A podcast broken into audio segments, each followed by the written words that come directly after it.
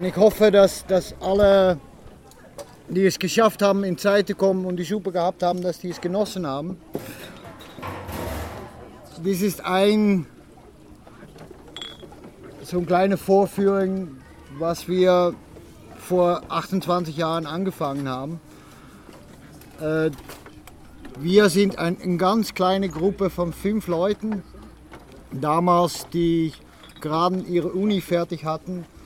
Und in Niederlanden ist es die Gewohnheit, von wenn man Uni fertig hat und Doktor bist und so, dass man dann eine normale Arbeitsstelle sucht, die gut verdient. Und wir haben gesagt, von, wir wollen keine normale Arbeitsstelle haben. Wir wollen auch nicht 200 Euro auf 200 Gulden pro Stunde verdienen. Wir wollen selbst entscheiden, was wir machen. Und haben dann entschieden, um ein Kollektiv zu bilden. Und das Kollektiv haben wir genannt Rampenplan. Und die Naam Rampenplan in Deutsch übersetzt bedeutet Katastrophenschutzplan. Die Naam ist entstanden, weil wir aus einem Gebiet kommen in Niederlanden, het südliche Teil, so ein Appendix, die da so unterhängt die heißt Limburg und die ist genau zwischen Deutschland und Belgien. Und in den 70er, 60er, 70er Jahren, wenn alle Länder in Europa angefangen sind, ihre Kernzentrales aufzubauen, ihre Chemiewerken und Atomraketen zu platzieren, haben die immer beschlossen, die Dinge genau an die Grenze zu setzen. Und bei uns gab es an beide Seiten von unserer Stadt gab's Grenze. So, wir hatten innerhalb von 80 Kilometer Radius ungefähr acht Atomkraftwerken stehen. Wir hatten ungefähr zwölf atomare Abschussrampen stehen. Wir hatten das Hauptquartier von NATO in die Nachbarschaft. Wir hatten fünf oder sechs große Chemiewerke. Und wir hatten eine enorme Arbeitslosigkeit bei uns. Und in die Situation hat die Regierung gesagt, es gibt so viel mögliche Katastrophen in dieses Gebiet. Jede Gemeinde sollte einen Katastrophenschutzplan bauen. Dann haben wir nachgedacht, was eigentlich ein Katastrophenschutzplan sein sollte. Und dann haben wir gesagt, von die beste Katastrophenschutzplan, was es gibt, ist ein Katastrophenschutzplan, was dafür sorgt, dass Katastrophen nicht stattfinden. Das heißt, wir müssen dafür sorgen, dass keine neuen Atombasis gebaut werden und dass die existierenden Basis abgebaut werden. Dass wir den Streit unterstützen von den Leuten, die gegen Atomkraft protestieren dass wir mit den Chemiewerken uns auseinandersetzen und so weiter. So haben wir beschlossen, unsere Aktionen oder unsere Aktivitäten so zu strukturieren, dass wir verschiedene Aktionsgruppen und andere Aktionen in die Nachbarschaft und später auch in Deutschland unterstützen. Das erste, was wir getan haben, war, die Bewegung damals benutzte unheimlich viel Anstecker von den Badges. Und die meisten von diesen Anstecker kamen aus einem Betrieb, was genauso für Ford arbeitete und für andere große Betriebe, die wir auf das Moment fanden, das waren die Betriebe, wo wir nichts mit machen haben wollten. Und dann haben wir gesucht auf die ganze Welt, ob es irgendwie jemand gab, die die Dinge machen konnte. Und wir haben keine gefunden. Dann haben wir uns selbst solche Batches-Maschinen zusammengebastelt und sind angefangen, die Dinge zu machen. Und wenn wir dann so ungefähr ein halbes Jahr damit beschäftigt waren, dann hatten wir auch ein kleines vegetarisches Restaurant gemacht, weil wir gedacht haben, eine gute Art und Weise zu zeigen, dass, wir, dass es genug Essen auf die Welt gibt für alle Leute, wenn nicht alle Leute ein Stück Fleisch auf ihre Teller haben wollen, ist, wenn wir anfangen, vegetarisch zu kochen und Leuten auf die Art und Weise zu zeigen, dass vegetarisches Essen auch lecker sein kann. Pro Woche haben sich ungefähr sechs Leute in uns Restaurant verehrt. Das war nicht so die große Hammer bei uns in der Stadt. Das war auch eine Zeit, dass die meisten Aktivisten sich noch von Imbissbude ernährt haben. Und gleichzeitig wurde es klar, dass Demonstrieren auf die Straße immer wieder zwar einen Kick gab, aber passierte mit den Atomkraftwerken nichts. Wir hatten eine große gesellschaftliche äh, Diskussion im Land gehabt und die Mehrheit vom Land war gegen Atomkraftwerke, aber sie waren noch immer da. Dann haben wir am Anfang 1980 mit ein paar anderen Gruppen beschlossen, ein Camp zu organisieren neben einem Atomkraftwerk. Ein etwas kleineres Camp damals noch. Und auf dieses Camp wurde beschlossen, innerhalb von sieben Monaten werden wir dieses Atomkraftwerk besetzen. Und wir behalten das Atomkraftwerk so lange besetzt, bis es geschlossen ist. Da waren auch Presse auf dieses Camp und die haben dann gleich die nächste Montag in die Zeitungen geschrieben, jetzt sind die Aktivisten verrückt geworden. Jetzt wollen die sogar ein Atomkraftwerk einnehmen. Sie haben schon Häuser besetzt, aber Atomkraftwerke besetzen war damals etwas ganz Neues. Und sie haben dann gleich gewittert gegen uns, dass wir so gefährlich waren. Das bedeutete für uns, wir brauchten nicht so viel Werbung zu machen für unsere Aktion, weil das hatten die Zeitungen schon gemacht. So bei die zweite, bei die zweite große Sammlung, wo all die verschiedenen Gruppen zusammenkwamen, waren es keine 300 Leute mehr, aber vertreten die Leute so fast 2.000, 2.500 Leute. Dann kamen auch Leute von Deutschland, die in Wiel gewesen waren, rüber und erzählte, was in Wiel passiert war. Und das gab uns auch neue Energie, um weiterzugehen. Und so werden die verschiedenen Bezuggruppen ins Land aufgebaut. Und einen Monat vor dass das alles vonstatten ging, wussten wir, dass ungefähr 10.000 bis 15.000 Leuten zu dieser Besetzung kommen würde. Und das war so in so einem Jugendzentrum, würde man damals sagen, so ein schwarz angemaltes großer Raum, wo ungefähr 200 Leute saßen, die unheimlich viel geraucht haben. Das war gang und geben damals. Und die haben nicht leichte Tabak geraucht, sondern ganz starke Tabak, sodass man so einen Nebel in diesem Raum hatte, wo man dann immer so Leuten aus dem Nebel sprechen gehört hat. Und weil wir ein Restaurant haben, habe ich mir Gedanken gemacht über das Essen. Und auf einem bestimmten Moment habe ich dann so in die Nebel reingesagt von, und was machen wir mit Essen? Weil 15.000 Leute auf einem Platz und Kernkraftwerken stehen normalerweise nicht in Nachbarschaft von einer großen Stadt. Das wird ein bisschen problematisch werden, wenn wir da mehrere Tage verbleiben wollen. Und dann sagt jemand von, ah, ich weiß noch irgendwie so ein, so ein die kommunistische Einheitspartei, Niederländer marxistisch, leninistisch, die hat noch ein Wurstchenbüden.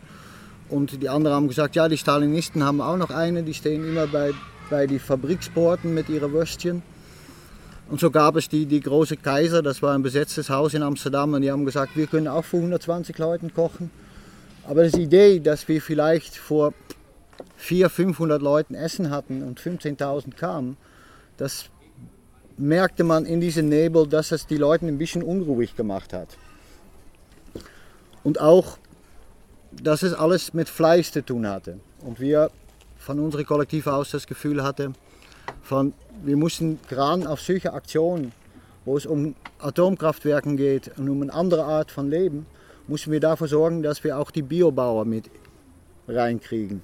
Weil die haben in den 60er Jahren beschlossen, gegen die normale Konzerne zu protestieren, mit ihrem Bio-Gemüse angefangen, haben sich vielleicht in den zehn Jahren ein bisschen abseitig von der Aktionsgruppe platziert und wurde ein bisschen argwahnig, an, äh, argwahnig so ein bisschen angeguckt von ja, das sind die auf Land mit Sandalen und so und mit ihren Möhren. Aber ich hatte die Jahre vorher auch in Biobetrieben gearbeitet und fand eigentlich von die einigste Art von Protestieren gegen Atomkraftwerk macht man nicht mit dem Hamburger in die Hand, aber mit den Biomöhren. Und so habe ich dann gesagt, auf dieses Moment, in diesem Nebel, wir organisieren vor 15.000 Leuten Essen wir organisieren Zelt und wir werden das Essen spendieren. Vor Leuten müssen uns einfach das geben, was die es wert finden. Man merkte in diesem Nebel, dass die meisten es nicht so ganz vertrauten, ja, aber es gab keinen besseren Vorschlag und so wurde beschlossen, dass Kollektiv Rampenplan verantwortlich war für das Essen. Wenn ich dann abends bei uns zu Hause kam und in unsere kleinen Restaurant saß und die anderen vier mal wissen wollten, was wir da in Utrecht beschlossen hatten, haben die mir auch ein bisschen angeguckt von ja, jetzt ist er völlig durchgedreht, das schaffen wir nie. Und dann haben wir nochmal ein, ein Kasten Bier geholt und verschiedene Sachen zu rauchen. Und uns Gedanken gemacht von 15.000 Menschen, wie muss man 15.000 Menschen bekochen? Und dann kam so von, ja, weißt, wir waren, verschiedene von uns waren mal Pfadfinder. Und die waren mal auf solche Pfadfindercamps gewesen und da gab es auch von die großen Topfen. Und wenn wir now die Pfadfindergruppen in Niederlande alle anrufen und fragen, wir machen ein schönes Camp für, für Jugendliche, internationales Camp und willen gern im Oktober diese Topfen von dem äh, leihen. Und wir versprechen, wir bringen die so zurück, wie wir die gekriegt haben. Dann wird es vielleicht klappen. Und so haben wir einen Tag, zwei Tage lang alle Telefonbuche von den Niederländern durchgeforstet und Pfadfindergruppen angerufen. Und vergleichbare Gruppen wie die Falken hier in Deutschland. So haben wir zu unserer ersten Aktion ungefähr 150 Liter Töpfe zusammengekriegt und die Brenner, die dazugehörten. Und ein Zelt, das war ein bisschen problematischer.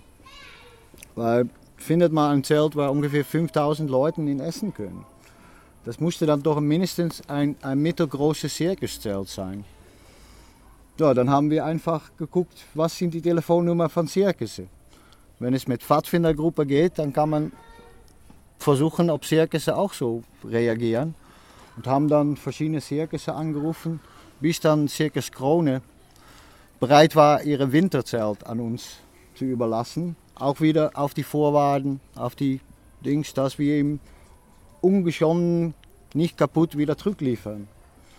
Wir selbst waren auf diesem Moment nicht davon überzeugt, dass das Ding so ohne weiteres da aufgebaut werden konnte und dass die Polizei uns auch da stehen lassen wurde und dass die, die Zelt nicht beschlagnahmt wurde und wir waren auch nicht so überzeugt von der Gewaltfreiheit von der Polizei, dass die beim Abbauen von so einem Zelt nicht ein paar Fehler machen. Aber was macht man auf so einem Moment? Man verspricht, ja, wir bringen ihn so zurück, wie wir ihn gekriegt haben. Ja, und dann Essen für 15.000 Leuten Essen einkaufen, wenn man arbeitslos ist, kein Geld hat und fünf Leuten sind. Das bedeutet, wir haben alle unsere Freunde, die irgendwie was mit Bio-Gemüse zu tun haben, auch mal angerufen und haben gesagt, das und das haben wir vor. Wir wissen zwar noch nicht, ob wir es hinterher bezahlen können. Wir versprechen euch, wir werden so lange Batches machen, bis wir alle Rechnungen bezahlt haben. Aber wir brauchen das Essen vorher und auch wenn wir erst nachher bezahlen können, vertrau, dass es, dass es passiert. Es war, wenn das Camp angefangen hat, ungefähr 5 Grad unter Null. Ähm, hinterher denken, denken wir noch immer von, wir hatten es doch besser im Sommer organisieren können. Aber es setzte eine Tradition, die auch noch immer mit die Castor weitergeht. Immer diese Aktionen gegen Atomkraftwerken sind irgendwie immer im Herbst und wenn es kalt ist und regnet und so. Und auch dieses Camp. Und äh, die Polizei hat in der Zwischenzeit aufgerüstet, hat diese Atomkraftwerk mit einer großen Mauer von Beton umringt, hat dann von diesen Wachtürmen aufgebaut und ein Hubschrauberlandeplatz, sodass Leuten ein- und rausgeflogen werden konnte. Und war deutlich, wir kommen nicht in dieses, in dieses Kraftwerk rein, aber die sieben Einfahrten zum Kraftwerk konnten wir mit so ungefähr 10.000 Le Leuten so blockieren, dass das auch kein Mensch mehr rein oder rausgekommen ist. Und die Polizei hat natürlich gleich neben unsere Blockades ihre Blockades gemacht, sodass kein Mensch mehr zum die andere Blockades kommen konnte. Und so standen wir auf dem ersten, zweiten Tag mit unserem Bulli mit 600 Liter Suppe und wollten das an die Blockades bringen. Und Polizei von, sagt von, kein Weg, hier kommt keiner vorbei. Want wenn die da Suppe kriegen, bleiben die noch länger sitzen. Und wir so von, ja, das ist eigentlich, was wir vorhaben, dass die dann noch länger sitzen. Und dann haben wir so gefragt, gibt es auch ein Polizist, wo man mit verhandeln kann. eine, die nicht nur sagt, dass es nicht geht, aber eine, wo man mit reden kann. Und dann sind wir so, haben uns so hochgefragt, bis wir dann die Kommandant von dieser ganzen Truppe gefunden haben. Und die haben wir erklärt von, guck, da sitzen auf die Blockades im Moment so 8000 Leute. Es ist minus 10 Grad. Sie wissen, dass die Suppe kommt. Im Moment sind die alle gewaltfrei. Aber wenn ich darüber gehe und erzähle, dass die Polizei die Suppe gestoppt hat, dann bin ich nicht mehr 100% sicher, dass die das hinterher sein. Aber die Entscheidung liegt bei euch. Ja, ich, da hat man kurz nachgedacht und uns dann die Erlaubnis gegeben, weiterzufahren. Und das ist die erste Mal und seitdem hat unsere Küche fast immer freie Fahrt gekriegt. Wir haben auch, auch Tricks gelernt über die Jahre, wie man äh, Polizeischutz oder Polizeikondoms äh, umfahren muss und so. Und haben auch ein bisschen aufgerüstet mit unseren eigenen Bullies, die mittlerweile auch Vierradantrieb haben und so. Aber wir haben es geschafft. Wir haben geschafft, damals mit zwei Leuten, weil mehr haben sich nicht getraut, an dieser Aktion zu kochen. Wir haben zwar hunderte geschnippert, aber es waren nur zwei Leute, die die riesige Batterie von, von Topfen so umgerührt haben. Das bedeutet, ich bin ungefähr zweieinhalb Tagen hin und her gerannt und habe da so ein bisschen darin gerührt, in die Hoffnung, dass nichts anbrennt. Und das war so ein, ich kann nicht sagen, es war das Beste, was wir je gekocht haben. Es war so heißes Wasser, mit, wo man Möhren drin geschwimmt hat und wo man Kartoffel vorbeigekommen ist und, und, und Reis, was, was unter angebacken war und oben noch halb, halb durch und so. Aber es war warm. Und die Leute auf die Blockades waren froh, dass es überhaupt was zu essen gab. Und das bedeutete gleich, dass unser Name Rampenplan ins ganze Land bekannt war. Das sind die Leute mit der Küche, die können kochen. Wir waren da selbst auf diesem Moment noch immer nicht von überzeugt, aber wurde dann immer mehr von anderen Gruppen eingeladen. Und als wir so fünf, sechs von den größeren Camps in Niederlanden und auch im, im Gorlebe gekocht hatten, kam dann so ein Moment, dass in, in Niederlanden beschlossen wurde, um äh, Atomraketen zu platzieren. Und in Deutschland, in anderen Ländern auch. Und da kamen einmal Anfragen von Leuten, die sagen, von, kann, kannst du das auch mobil machen? Auf dem Camp kannst du kochen, aber kannst du das auch, wenn wir mit der Marsch unterwegs sind und mit ein paar hundert Leuten, kannst du das dann auch. Und wir haben dann gedacht von ja, immer die, die Topfen bei den Pfadfindergruppen zu fragen, das ist auch ein, eine Heidensarbeit. Lass uns mal gucken, ob wir selbst Topfen machen können. So ein bisschen größer als 50 Liter. Und wenn das mobil sein muss, dann muss es auch zu transportieren sein. Und dann haben wir als als Vorlagen zum Camping-Set genommen mit vier von den Töpfen, so kleinen Töpfchen und dann ein bisschen größer, die man so in sein Rückgepäck mitnehmen kann. Und haben dann gesagt, okay, die erste muss 100 Liter sein, die steht ungefähr, das ist ein von die da. Und das sind, das sind in der Tat unsere ersten Töpfe. und die zweite ein bisschen größer und dann die letzte so 300, 400 Liter und die können dann ineinander gesetzt werden und das passt dann, das passt dann genau in einen in einem Mercedes 407 Bus. Aber wie macht man solche Dinge? Da haben wir das Glück, dass neben Sittard so ein Arbe Arbeitsmaßnahmenprojekt gestartet war, das heißt ein Autowerk. Weil bei uns die, die Kohlenmine geschlossen waren, muss doch neue Arbeit gemacht werden und da haben die da von DAF, DAF Drücks so ein Autowerk gebaut. Und wir hatten Freunde, die da arbeiteten, weil neben, dass wir mit unserer Küche beschäftigt waren und unser Restaurant und unsere Bettjes, hatten wir auch Windmühlen, Windmühlen gebaut. Und verschiedene Leute da hatten mit uns so als Hobby mal Windmühlen gebaut und so kennten wir die Arbeiter. Und dann haben wir die gefragt, es gibt auf eurer Fabrik doch von die riesengroßen Walsen, wo dann die Blechstahl mit gewalzt wird. wenn wir mal eine Nacht vorbeikommen und damals ein paar Stunden die Walsen benutzen können, dann können wir vielleicht von rostfrei Stahl auch mal ein paar schöne Topfen machen. Na, man sieht das Resultat. Die sind da dann in einer Nacht entstanden. Aber das folgende Problem, das kam ganz schnell, weil wir hatten von die ganz kleinen Brenner und versucht mal 300 Liter Wasser innerhalb von einen Tag warm zu kriegen, wenn deine Brenner eigentlich Auslastung, von 10 Liter hat. Und das war unser zweites Problem, was wir, was wir lösen mussten. Und wo wir wohnten, gab es genau über die Grenze ist Aachen. Und in Aachen ist eine technische Hochschule, technische Universität. Ja, da sind zwei Studenten abstudiert auf die Frage, wie kriegt man 300 Liter Wasser innerhalb von einer halben Stunde warm. Das Resultat gibt es in mehrere Größen. Wir haben auch Brenner, die 600 Liter Wasser warm kriegen. Und das alles so innerhalb von einer halben Stunde, eine Stunde. Weil das ist ungefähr das, was wir uns vorhatten. Wenn wir mit unserem Bulli ankommen, auspacken, dann muss binnen, innerhalb von eineinhalb Stunden das Essen auf die Tisch stehen. Ja, so haben wir dann gekocht vom Oslo, sind wir mal mit dem Friedensmarsch angefangen.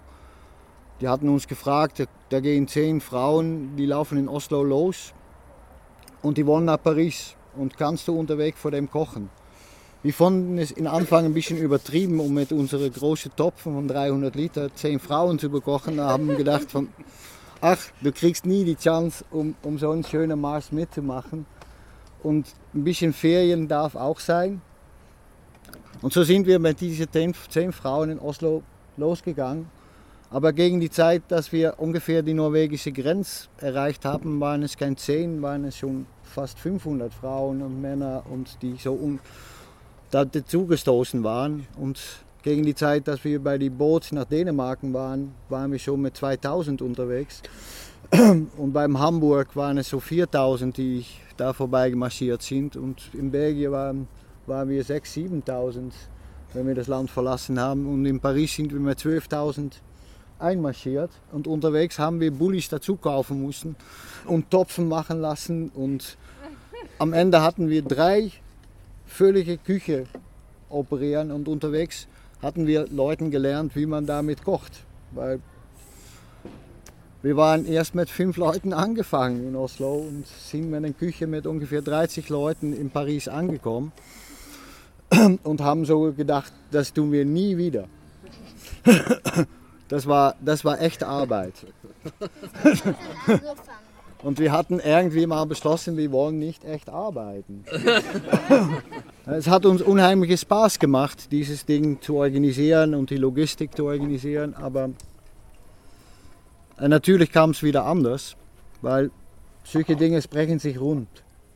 Und die nächste Tour, die uns anfragt, das war einen Monat später, das war von Dortmund nach Brüssel. Da haben wir gedacht, Dortmund-Brüssel ist nicht so weit. Das schaffen wir.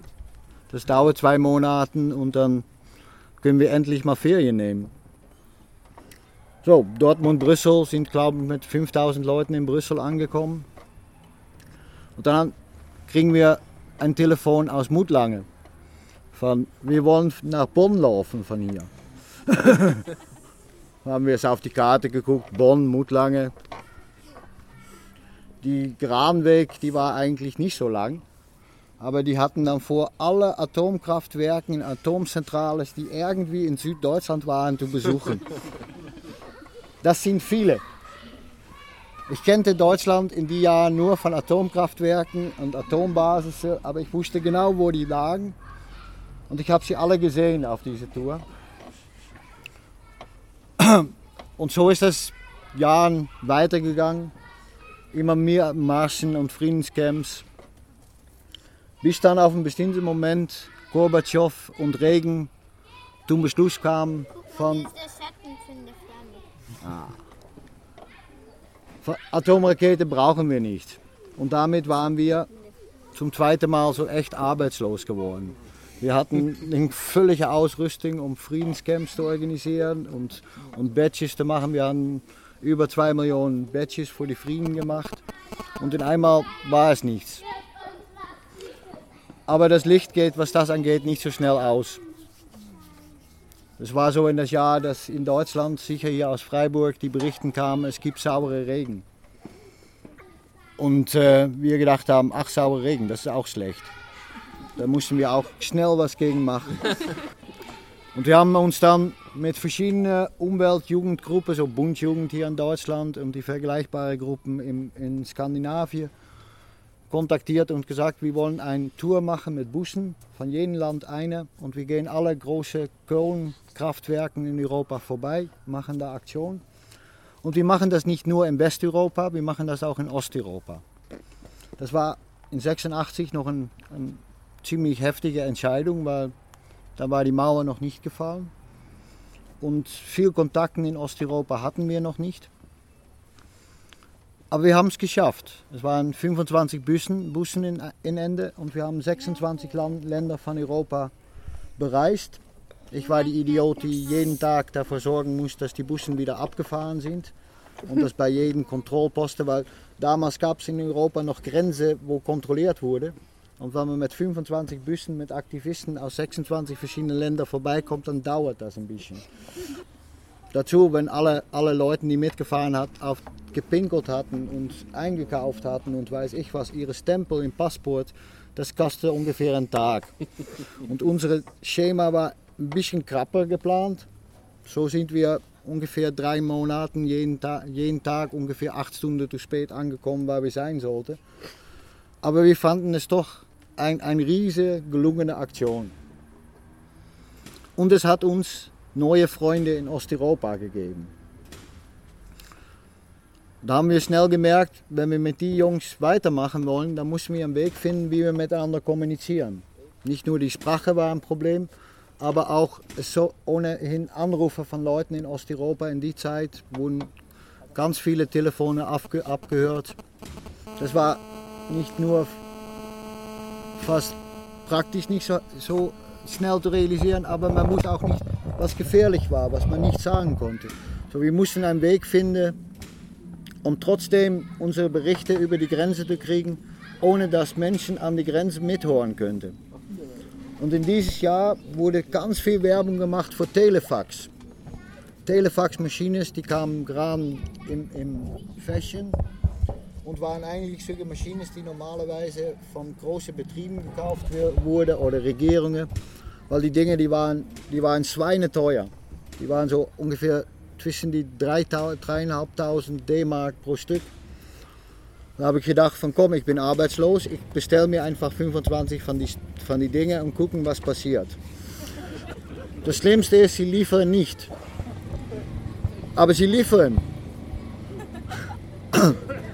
Und wir haben dann all unsere Freunde eingeladen, um so schnell wie möglich diese 25 Telefaxmaschinen in Osteuropa zu schmuggeln. An sich ging das ziemlich einfach. An die Grenze, an die Grenze wusste ich auch nicht, was wir dabei hatten. haben gesagt, das hat irgendwie was mit Computers zu tun, ist nicht gefährlich, explodiert nicht und so. Ich bin mal gespannt, was die verschiedenen Stasi und andere Geheimdienste gedacht haben, wenn die unsere Telefons abgehört haben. Jedenfalls lief die Kommunikation in einmal fließend.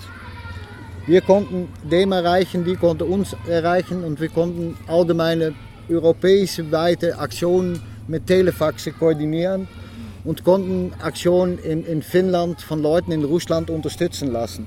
Und das hat die lokalen Behörden in Finnland richtig am Denken gesetzt. Wie wissen Leute in Moskau, dass wir am Abholzen sein?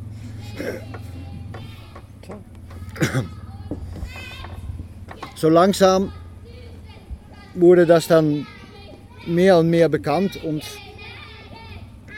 kamen auch andere Gruppen in Osteuropa auf die Gedanken, unsere Telefaxe zu nutzen. Und so kam auch eine Gruppe zum Beispiel wie Bürgerforum aus der Tschechoslowakei bei einer von unseren Umweltgruppen in Prag fragen, ob die unsere Telefax benutzen konnte. Und die haben die benutzt, um ihre Revolution durchzuführen. Auf dieses Moment war in der Tschechei bei dieser Gruppe nur eine Marke Telefax bekannt. Nämlich die, die wir geschmuggelt hatten. Und wenn Havel dann Präsident wurde und Favoroschek Minister vom, vom Umweltschutz, wollte er seine ganze Ministeriumsneues aufrüsten und rief dann auch gleich diese Firma an, ob das denn noch mehr von die Dingen liefern konnte. Ich habe dann von dieser Firma später ein Telefon gekriegt, ob ich mal in Japan vorbeikommen konnte, um dem zu erklären, wie ich das geschafft hatte.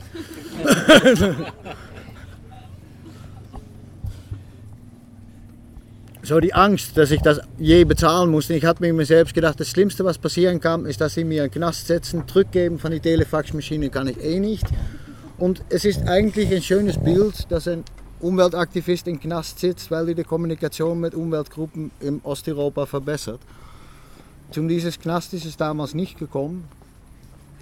Ich hab, bin dann auch in die Tschechei gewesen, um mitzuhelfen, da die äh, die äh, Umweltministerium aufzubauen. Und gleichzeitig war ich angefangen mit einem Camp, das heißt Ecotopia.